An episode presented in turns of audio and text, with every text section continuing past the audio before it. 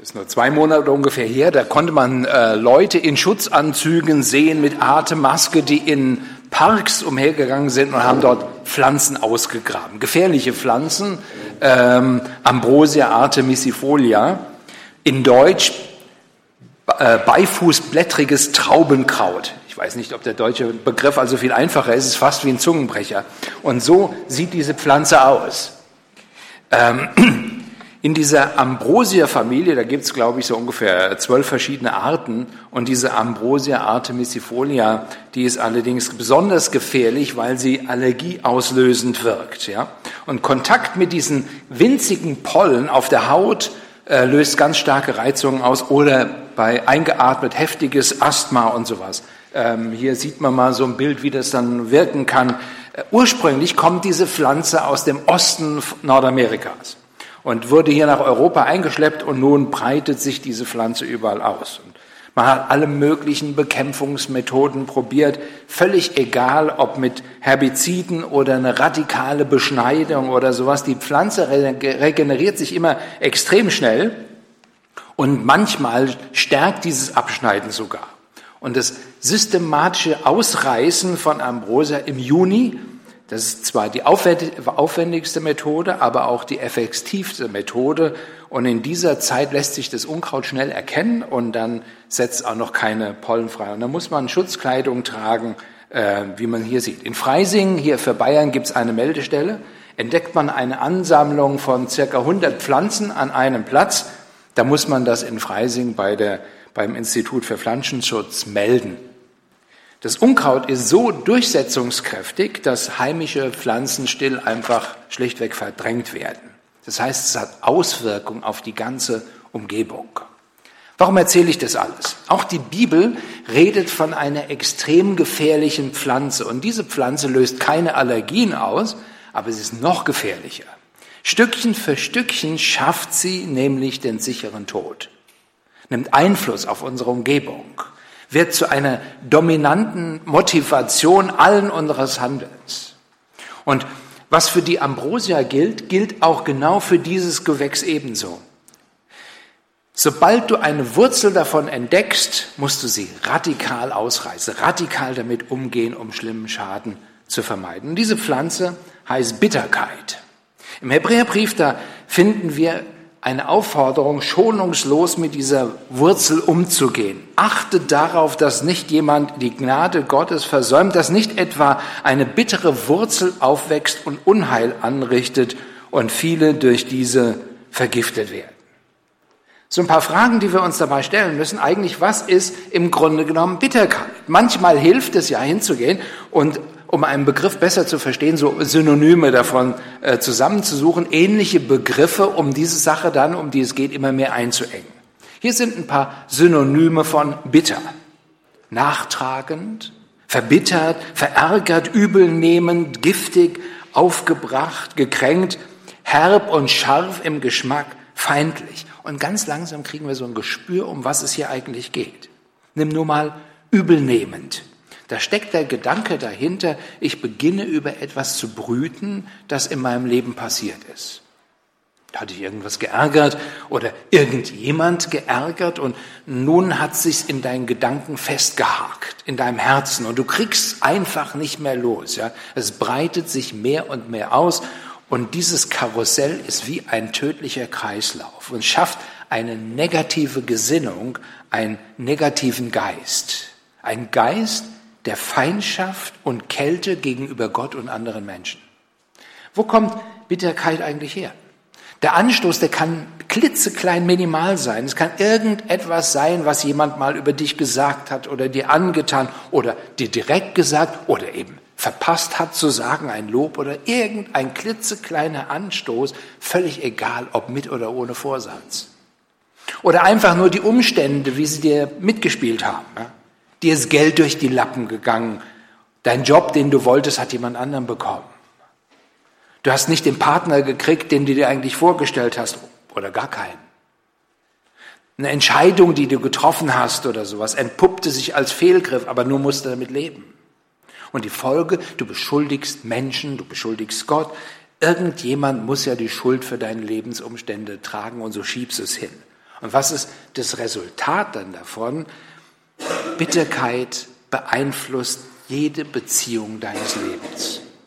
Die Beziehung zu anderen Menschen, ein kleines Ereignis nur, das dich wieder neu erinnert und schon kommt alles hoch und die Wurzel wächst und wächst und verästelt sich ganz langsam und das Ding kriegt dich mehr und mehr und mehr in den Griff und der Geschmack bitter. Aber was noch tragischer ist dabei, Bitterkeit beeinflusst unsere Beziehung zu Gott. Schon das Alte Testament spricht davon in 5. Mose, hütet euch davor, dass nicht etwa eine Wurzel unter euch sei, die Gift und Wermut hervorbringt. Kapitel 29 ist das. Ist genau derselbe Gedanke wie im Hebräerbrief. Wurzel der Bitterkeit, giftige Wurzel, Wurzel von Wermut. Und warum Wurzel? Eine Wurzel ist etwas, das versteckt und unsichtbar im Boden des Herzens sich ausbreitet und wächst. Und Wurzeln saugen durch die Kapillarwirkung aufgelöste Nährstoffe aus der Umgebung heraus und verbauen sie sozusagen nach dem Plan der DNA zu der Pflanze, zu der die Wurzel gehört. Und sie verankern sich mehr und mehr und geben so ihrer DNA immer mehr Halt. Genau das passiert für die Wurzel der Bitterkeit. Da heißt es, das Ganze beginnt irgendwo zunächst unsichtbar und unscheinbar und versteckt und Stückchen für Stückchen breitete sich in deinem Herzen aus, in deinem Verstand, in deiner Seele, bis schließlich sie den Rest des ganzen Lebens erstickt, geistlich und emotional. Sie raubt dir klare Gedanken, frische zum Atmen und hat dich am Ende richtig fest im Griff. Lässt du die Wurzel von Bitterkeit gewähren, dann wird es zu einer Pflanze, die auf alles andere seinen Schatten wirft, was du tust und bist. Und am Ende dominiert die Wurzel der Bitterkeit buchstäblich dein ganzes Leben, die ganze Existenz. Das Ganze wird wie zu einem giftigen Stachel, einem Zwang, dass du gar nicht mehr klar sehen kannst und so und nur noch ein einziges Ziel hast, dem ursprünglichen Anstoß, der da war, den größtmöglichen Schaden zuzufügen. Bei uns im Hauskreis, der Flo kommt ja auch dahin, da beschäftigen wir uns zurzeit mit dem Leben Davids. Im zweiten Buch Samuel begegnet uns dort ein Mann mit dem Namen Ahitophel. Weiß jemand, wer Ahitophel war? Wie bitte? Nee, nee, das war der nicht. Das war der Mephibosheth. Der Afi, der war ein, ein Ratgeber. Ja? Aber dieser Ahitophel ist ein drastisch tragisches Beispiel eines Mannes, der in seinem Herzen die Wurzel der Bitterkeit aufwachsen ließ. Ja? Ähm, schauen wir mal ein bisschen hin. Der war ein, ein Ratgeber David. Seine Worte, die zählten was. Ja? Sollte, wollte jemand einen weisen Rat haben, da war Ahitophel die Adresse. Es ist sogar so, dass seine Worte praktisch so viel zählten wie das Wort Gottes. Das steht da, ja, in 2. Samuel 16, 23. Wenn damals Ahitophel einen Rat gab, war das so, als wenn man Gott um etwas befragt hätte. So viel galten alle Ratschläge Ahitophels bei David und dann auch bei Absalom. Und das ist viel, oder? Doch am Ende, und das ist eine tragische Geschichte, am Ende, da ging dieser Mann hin und beging Selbstmord. 2. Äh, Samuel Kapitel 17, 23. Als Ahitophel sah, dass sein Rat nicht ausgeführt wurde, sattelte er seinen Esel, machte sich auf, zog in seine Stadt heim und bestellte sein Haus und erhängte sich und starb und wurde begraben im Grab seines Vaters. Was war das für ein Mann? Wie konnte es so weit kommen? Was können wir von ihm lernen, du und ich, wenn es darum geht, die giftige Wurzel der Bitterkeit aus unserem Leben auszubuddeln? Schauen wir uns diesen Mann mal an. Ahitophel, das war ein echt richtiger cooler Typ, ja, ein intelligenter Mann, ein weiser Mann, ein Mann, der ganz vielen Menschen schon geholfen hatte, ein Mann, der ein guter Freund des Königs war und die Menschen, die zählten auf ihn, die rechneten mit ihm. Wenn er was sagte, dann hörten die Leute hin. Warum? Es traf immer genau den Punkt. Solche Leute um sich zu haben, ist super, oder? Hatte irgendwo jemand äh, damals gefragt, sag mal, in deiner Nachbarschaft, da lehnt doch dieser Ahitophel, was ist denn das für einer und, und so und wie ist denn der so drauf und wie ist denn seine Beziehung zu Gott, was ist seine geistliche Einstellung so? Die Antwort wäre gewesen, Ahitophel hat einen direkten Draht zu Gott. Ja, es ist, als hätte er eine Standleitung zum Thron des Himmels. Ahitophel, das war ein, ein geistlicher Typ, ganz viel in seinem Leben unterstreicht, dass er nach unserer Terminologie ein geretteter Mann war. Der war ein Glinos. Ihr wisst, was ein Glinos ist oder gläubig in unserem Sinne. Im zweiten Buch Samuel, da finden wir natürlich auch noch die Geschichte von Absalom. Absalom, Ahitophel, zwei unterschiedliche Männer. Absalom, der Sohn Davids. Und David hatte eine ganz totale große Schwäche für diesen Sohn. Dabei war dieser Absalom ein aufgeblasener, selbstverliebter Schnösel gewesen. Im Kapitel 15 im zweiten Samuel, da finden wir, wie Absalom das Herz des Volkes stahl. Diesen Vers habt ihr bestimmt schon mal gehört. Und wir alle wissen, stehlen, das ist, ohne zu fragen, sich was zu nehmen, was dir nicht gehört und einfach vergessen zurückzugeben oder nie im Sinn gehabt zu haben, zurückzugeben. Nun denn, Absalom, dieser besondere Sohn Davids, der sah echt super aus. Der schönste im Land steht in der Bibel. Das war so ein Modeltyp, so ein Brad Pitt oder George Clooney Mensch, ja. Die Bibel sagt, dass er der schönste Mann im Land war. Und das Interessante war, trotz allem, wie Absalom sich verhielt, was der machte und so, David hatte eine echte Schwäche für diesen Sohn. Und er verzieh ihm alles. Der Kerl konnte anstellen, was er wollte. Stetig begegnete David ihm mit Nachsicht und mit Freundlichkeit und mit Großzügigkeit und so weiter. Und wisst ihr, das lag daran, dass David, der König David, ein Problem mit Schönheit hatte. Bei Schönheit bekam dieser König weiche Knie und warf alle Maßstäbe über Bord. Und zwar wirklich alle, moralisch, geistlich, gerecht, wahrhaftig, alle. Und der Mann, der dort als junger Mann ganz klar und fest einem Goliath entgegentrat, der knickte ein angesichts von Schönem. Das kannst du bei Bathseba sehen, mit der Ehebruch beginnt, und das kann man auch beim Absalom sehen. Und als Absalom das, Volk, das Herz des Volkes gestohlen hatte und unter der Nase von David einen Putsch organisierte, da wechselte auch Ahitophel die Lager. Deswegen erzähle ich das alles. Vorher Ahitophel, Freund Davids, jetzt Freund und Ratgeber Absaloms. Als Ahitophel, um den es geht, uns das erste Mal begegnet, da lässt er sich einladen zu einem Gottesdienst, den der Absalom organisiert hatte. Nein, man kann nicht sagen, Ahitophel war ein ungeistlicher Typ. Der war ein geistlicher Typ. 2. Samuel 15, da, als Absalom Opfer darbrachte, sandte er zu Ahitophel, dass er mitkommen würde. Zu dem Ratgeber David steht er und er ließ ihn holen in die Stadt Gilo. Und er ging, der Ahitophel machte mit. Das Gesetz Gottes war ihm nicht egal. Anbetung Gottes war ihm nicht egal. 2. Samuel 16, ich habe schon gerade gesagt, wenn damals Ahitophel einen Rat gab, dann war das so, als wenn man Gott um etwas befragt hätte. Das war so, ach, du weißt nicht mehr weiter, hast dich festgefahren in deinem Leben, geh zu Ahitophel, er kennt immer einen guten Ausweg. Oder, oh, du brauchst einen Tipp für eine gute Strategie, geh zu Ahitophel, der hat immer was im Erbel. Das war krass. Egal um was es ging. Die Leute sagten, du möchtest weise Antworten, frag Ahitophel, der kann dir helfen. Und langsam kriegen wir ein Gefühl, was für eine Sorte von Mann das war. Talkshows würden sich um ihn reißen, ja. Der war aber nicht nur ein geistlicher Mann, der hatte auch das Zeugnis eines dienenden Mannes. Wenn du über Ahitophel liest, dann kriegst du einen Eindruck, dass er Gott diente, indem er anderen Menschen diente. In allererster Linie dem König. 2. Samuel 15, Ahitophel, der Gileoniter, war Davids Ratgeber. Natürlich in den Sprüchen, da lesen wir schon, wie gut es ist, Ratgeber um sich zu sammeln. Viele große Leiter haben das getan und so auch David.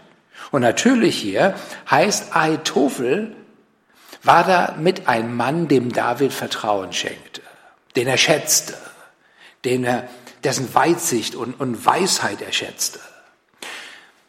David, der schrieb ja eine Menge von Psalmen, In dem Psalm 41 ist es so, den David schrieb, ist ein Rückblick von David in der Ernüchterung, wie sehr im wahrsten Sinne des Wortes Ahitophel ihn getäuscht hatte. Er war im Ahitophel enttäuscht. Ahitophel hatte David, David einfach was vorgemacht, die ganze Zeit, und David war drauf reingefallen. Die Worte, die Psalm 41 benutzt, die zitiert sogar Jesus im Zusammenhang mit Judas. Ach, auch mein Freund, dem ich vertraute, der mein Brot aß, tritt mich mit Füßen. Ich finde es sehr interessant, wenn David hier sagt, mein Freund, da meint er eigentlich sogar enger Freund, ganz inniger Freund, guter Freund. In dem Psalm wird nämlich dort das Wort Shalom benutzt im Zusammenhang mit Freund. Heißt David und Avitophel, das waren, die waren im Frieden miteinander. Das waren zwar richtig echte gute Freunde. Das war keine Zweckgemeinschaft, keine Businesspartnerschaft. David hätte ohne Probleme sagen können, Ahitophel und ich, die sind inniger als Brüder. Mit anderen Worten, Ahitophel hier war ein Freund des Mannes Gottes. Und nun schauen wir mal, was wir bisher schon lernen können. Auch wenn nach außen hin Ahitophel den Anschein eines Lebens hatte, das im Dienst von Gott stand, in seinem Herzen fraß bereits die Wurzel der Bitterkeit um sich.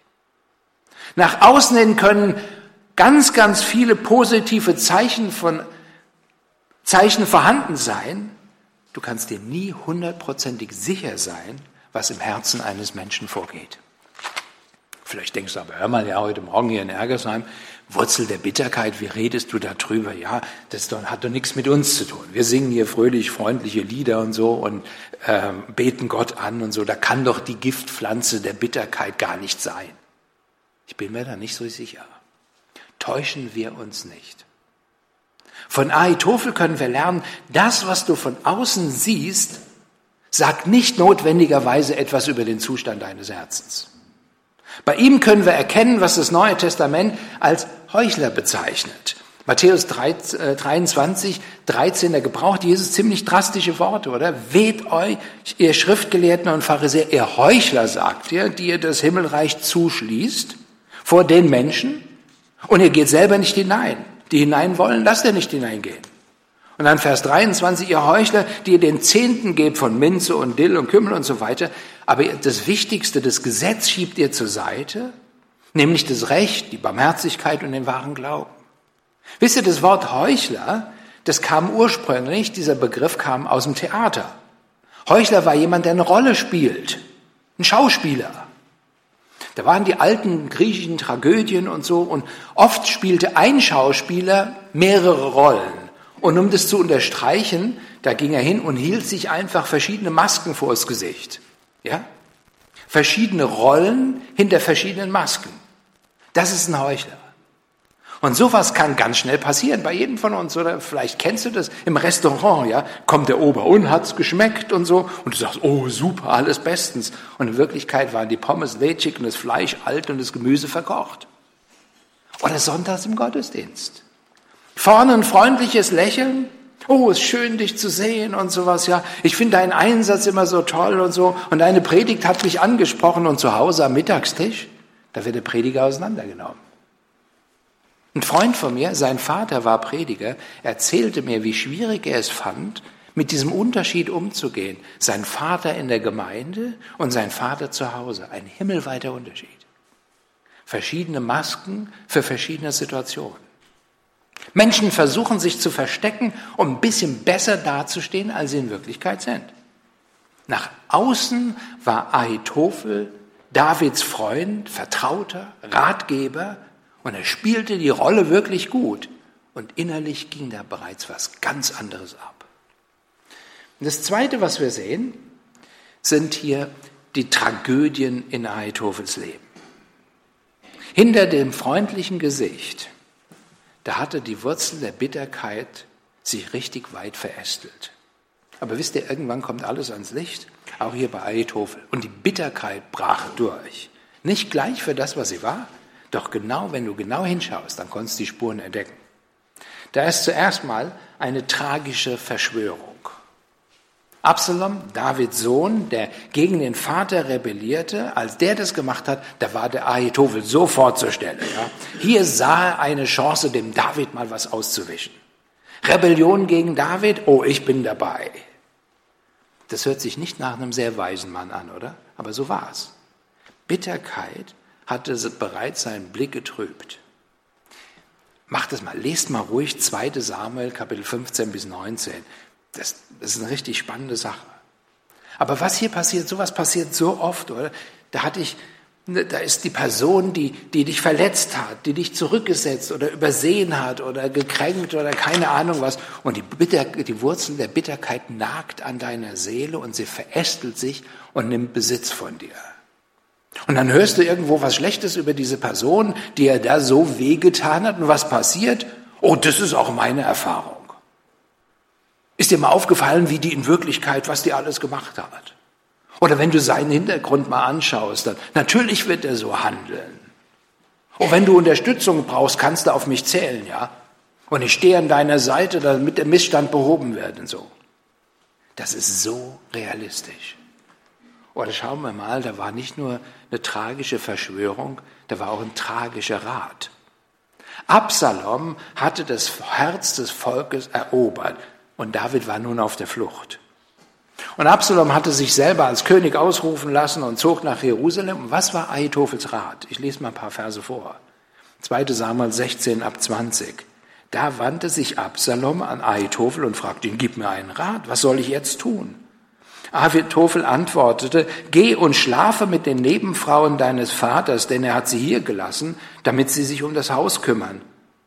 Danach wird ganz Israel wissen, dass eine Versöhnung zwischen dir und deinem Vater undenkbar ist. Und deine Anhänger werden noch entschlossener zu dir stehen. Sie errichteten für Absalom ein Zelt auf dem Dach des Palastes. Alle konnten es sehen, als er zu den Nebenfrauen seines Vaters ging. Absalom befolgte Ahitophels Ratschläge gerade so, wie sein Vater es getan hatte. Das müsst ihr euch mal vorstellen. Auf dem Flachdach des Palastes ließ er ein Zelt aufstellen und dann hatte er öffentlich nacheinander Sex mit den Nebenfrauen seines Vaters David. Das Ganze hatte nur einen Zweck, David so viel Schaden zuzufügen wie irgendwie möglich, David zu entehren. Hinter dem Rat Ahitophels war nichts anderes als Abscheu. Hier gab Ahitophel einen Rat, die letzten Endes die, die Brücke, die letzte Brücke zwischen David und Absalom abbrach, niederriss. Sein Rat war, nur um David zu beschämen. Genau das tut Bitterkeit. Ahitophel war blind, blind durch Bitterkeit. Und da war ihm jedes Mittel recht. Was für ein Freund David ist es denn jetzt? Versteht ihr im Psalm 41? Mein Freund, dem ich vertraute, der mein Brot aß, tritt mich mit Füßen. Sie hatten zusammen am Tisch gesessen, gelacht und gescherzt und so. Und David hatte den weißen Worten, weisen Worten Ahitophels gelauscht. Und jetzt, jetzt, wo sich die Gelegenheit bot, da trat er ihm voll ein zwischen die Beine. Vernunft, Weisheit, Weitsicht, alles spielte keine Rolle mehr. Jetzt kann er es David mal zeigen und er tut's. Und Absalom nimmt seinen Rat an. Boah, wie konnte er ahnen, aus was für einem Herzen das kam? Der zweite Ratschlag, den Ahitophel dem Absalom gab, finde in 2 Samuel 17 übrigens, der war schlichtweg einfach nur, um David jetzt zu killen. Und zwar David allein. Alles schön versteckt, umgehängt und äh, verdeckt mit dem Mäntelchen des Wohlergehen für das Volk. Ich lese auch nochmal die Verse vor. Kapitel 17, die Verse 1 bis 4. Als nächstes sagte Ahitophel zu Absalom, lass mich 12.000 Männer auswählen, mit denen ich noch heute Nacht aufbreche und David hinterherjage. Ich bekomme ihn zu fassen, solange er noch erschöpft und entmutigt ist. Er wird in Panik geraten und seine Truppen werden fliehen. Dann werde ich nur den König töten und dir das ganze Volk zurückbringen, wie eine Braut zu ihrem Mann zurückkehrt. Schließlich trachtest du nur nach einem einzigen Mann nach dem Leben. Dann herrscht im Volk wieder Frieden. Der Plan gefiel Absalom und den Ältesten Israels. Jetzt ist es raus. Ich will David nachjagen. Und meine Strategie, ich passe genau den Moment ab, wenn er schwach und erschöpft und entmutigt ist, und dann werden ihn alle anderen im Stich lassen. Und dann werde ich nur den König töten, ja? Und für den Fall, dass du auf schräge Gedanken kommen könntest, was meine Motivation betrifft, oh, meine Motivation ist edel, oder? Mir geht's nur ums Volk. Ich möchte den Schaden so gering wie möglich halten. Das Wohlergehen des Volkes, das ist meine Anliegen, das ist mein Ziel und meine Motivation. Wow! Wie kreativ Bitterkeit mit dem tatsächlichen Ziel umgeht und dabei der ganzen Sache einen frommen Anstrich gibt. Und niemand ahnt was davon. Jedenfalls nicht gleich. Und es gab noch eine weitere Tragödie, die wir sehen, sein tragischer Entschluss. David hatte natürlich vorher ganz vorsorglich einen Spion an den Hof Absaloms geschleust. Huschai, den Akita, eine richtig treue Seele von Mann. Ja, ebenso clever, total loyal und ein super Undercover-Agent. Und als Ahitophel seinen Rat vorstellte, wir haben es ja gerade gelesen, waren alle begeistert. Aber die hatten nicht mit Gott gerechnet. Es war Gott, der in Absalom einen Impuls gab, nicht nur den Rat von Ahitophel alleine zu hören, sondern auch noch den Huschai zu fragen, was das Beste wäre, um das Reich zu sichern. Und Huschai, der packt das extrem clever an. Ich lese auch noch mal ein paar Verse vor. Absalom sagte, holt mir den Rat des, holt mir den Akita Huschai.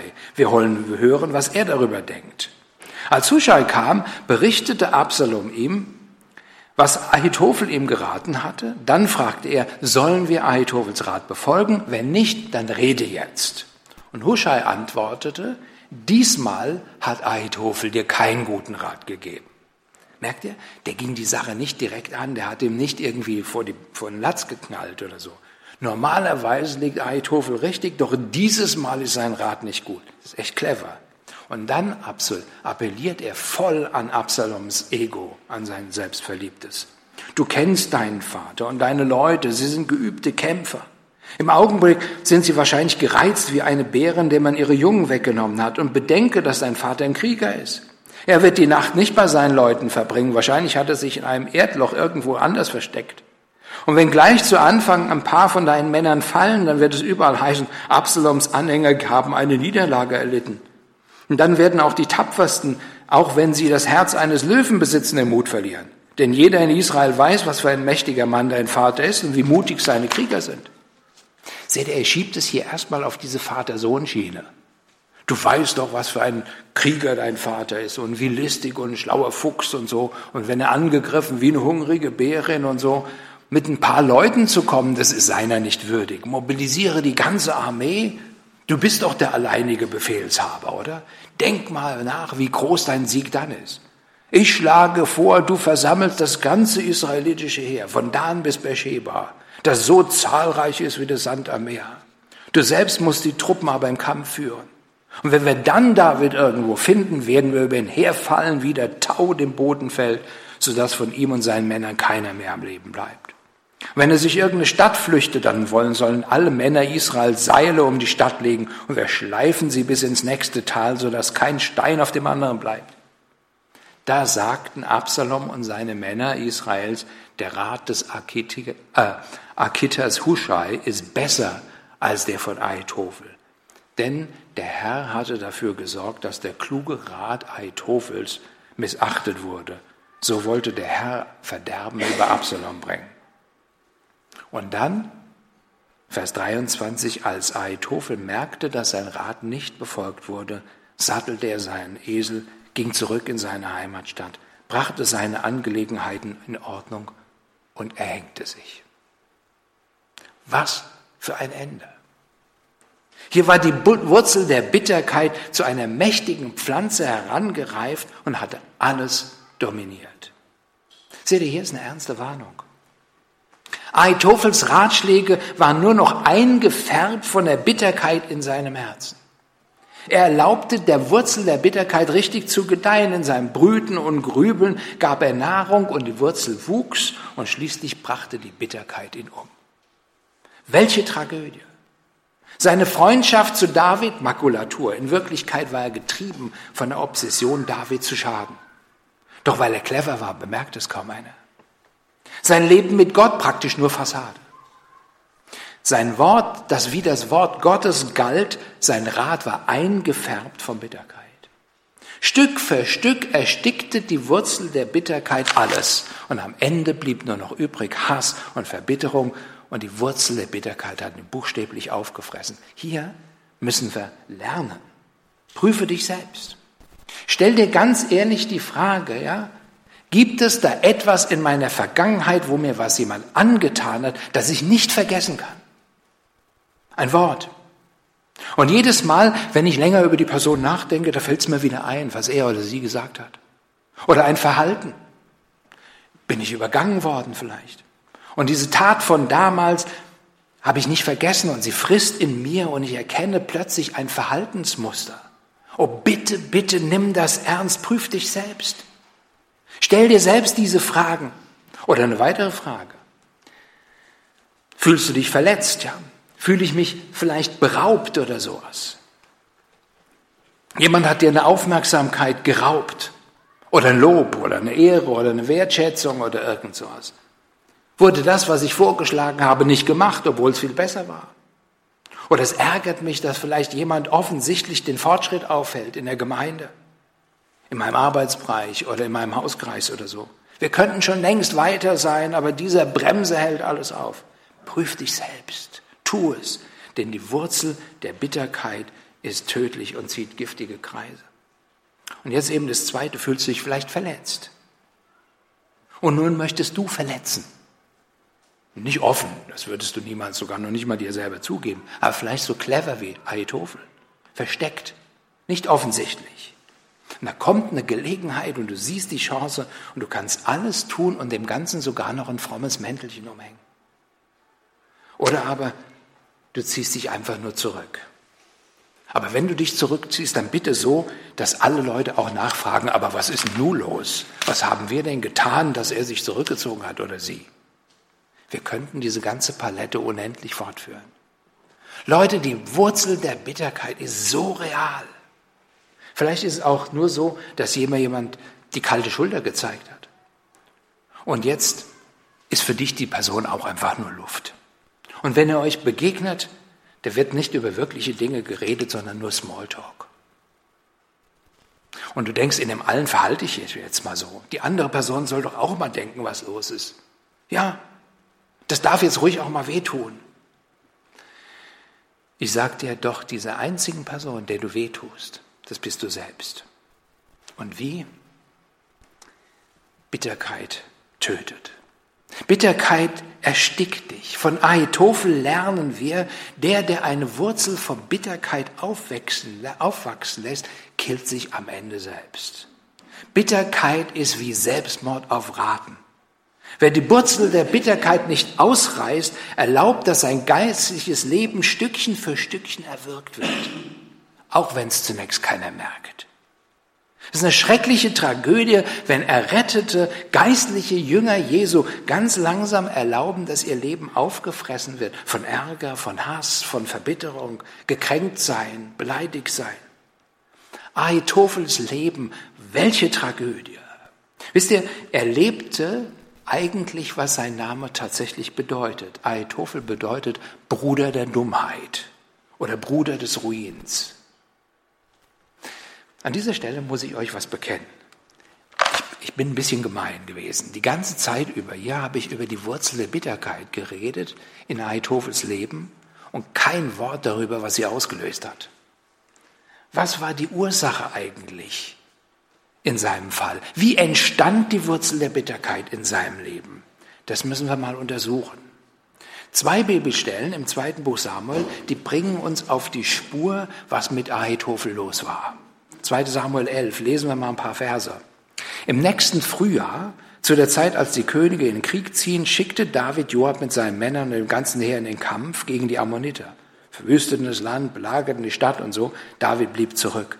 An einem Spätnachmittag erhob sich David in der Mittagsruhe und ging auf das Dach seines Palastes. Da fiel sein Blick vom Dach aus auf eine außergewöhnlich schöne Frau, die gerade ein Bad nahm. Er schickte seinen Diener los, der herausfinden sollte, wer die Frau war. Man sagte ihm, es ist Bathseba, die Tochter von Eliam, die Frau des Hethiters Uriah. David ließ sie holen, und als er im Palast kam, schlief er mit ihr. Sie hatte gerade und so weiter. Wir kennen die Geschichte. Den Rest kennt ihr auch. Er ließ den Uriah an den heftigsten und kämpfendsten Platz an der Stadt stellen, sodass er im Krieg fallen würde. Auf diese Weise versuchte er, die ganze Sache zu vertuschen. Ehebruch ist schlimm, natürlich. Aber eine Witwe zu heiraten ist nicht so schlimm. Da muss man halt dafür sorgen, dass es eine Witwe gibt. Und das tat er. Aber habt ihr sorgfältig hingehört, Vers 3?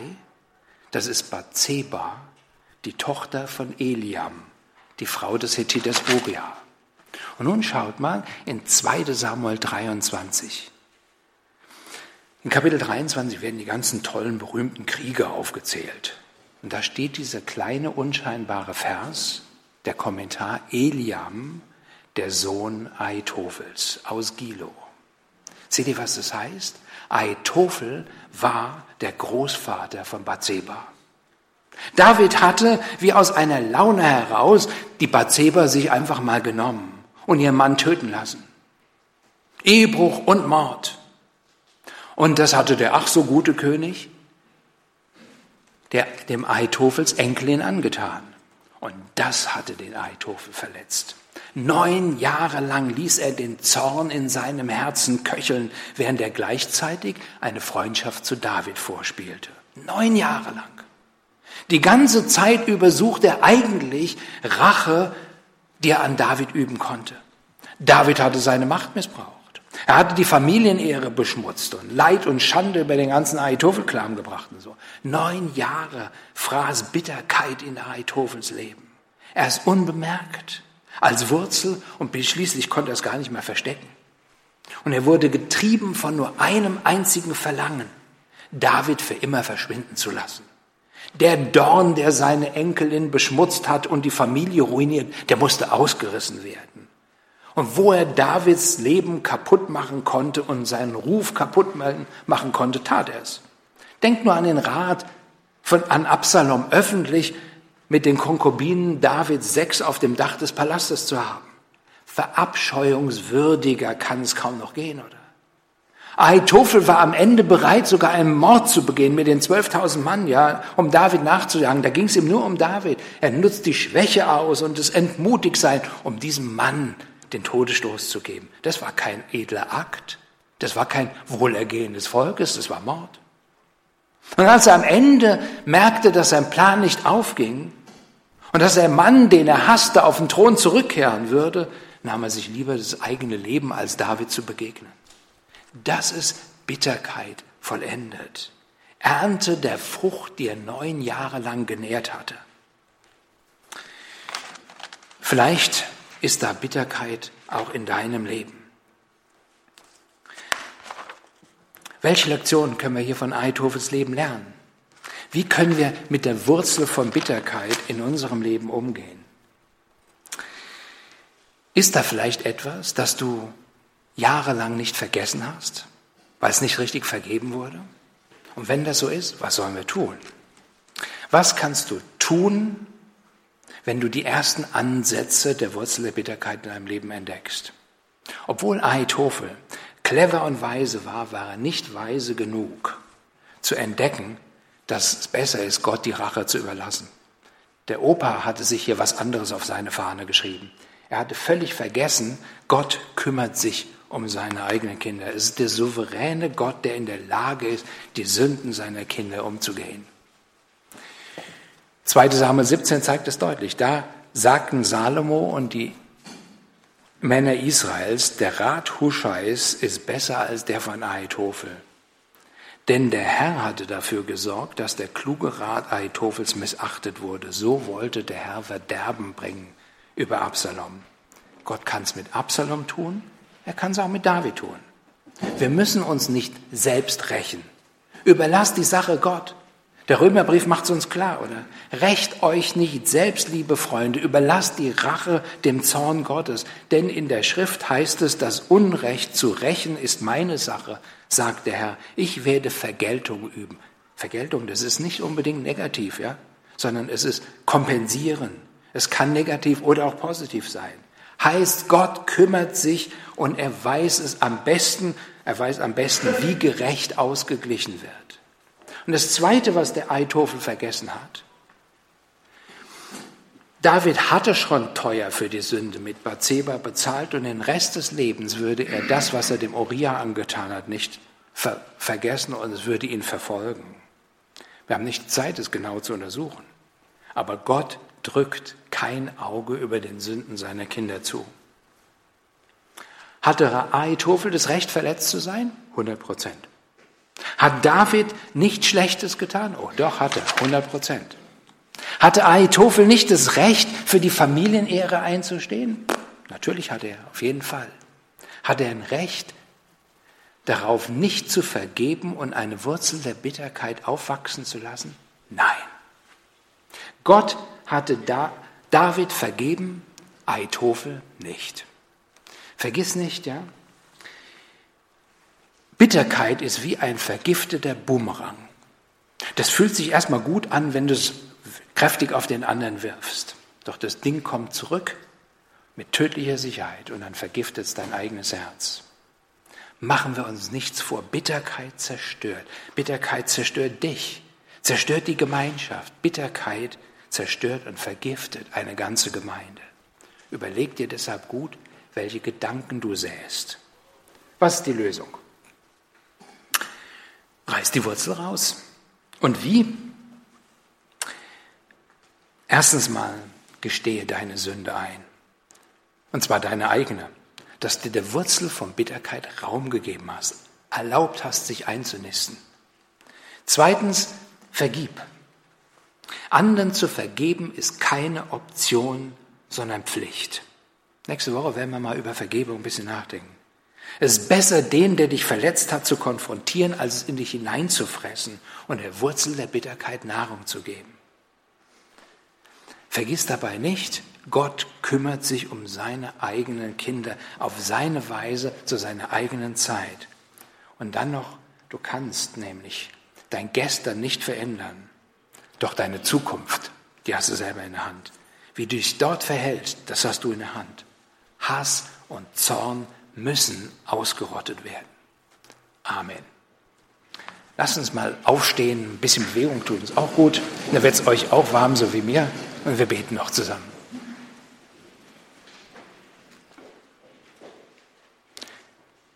Du gibst uns solche Menschen als Beispiele, wie den Ahitophel, ein sichtbares Beispiel, eine Objektlektion für das, was wir im Hebräerbrief lesen. Oh, ich bitte dich, dass du durch deinen Geist da etwas anrührst in jedem einzelnen Herzen, dass wir uns heute für den Rest des Tages mal auf, die, auf den Prüfstand stellen lassen von dir selber. Bitte reinige unsere Gemeinde. Dort, wo Bitterkeit sich breit gemacht hat, wo jemand jahrelang was nicht vergessen hat, dann pack das jetzt an. Hilf du uns als Gemeinde vorwärts zu kommen, dass nicht die ganze Gemeinde verunreinigt, dass wir mehr ein Licht sind, ein Zeugnis sind, wo Menschen sich lieben und einander ehren und wertschätzen, nicht mit Worten, aber in der Tat. Erinnere uns durch deinen Geist an das, was wir heute Morgen gelernt und gehört haben. Wirke du, Herr. Amen.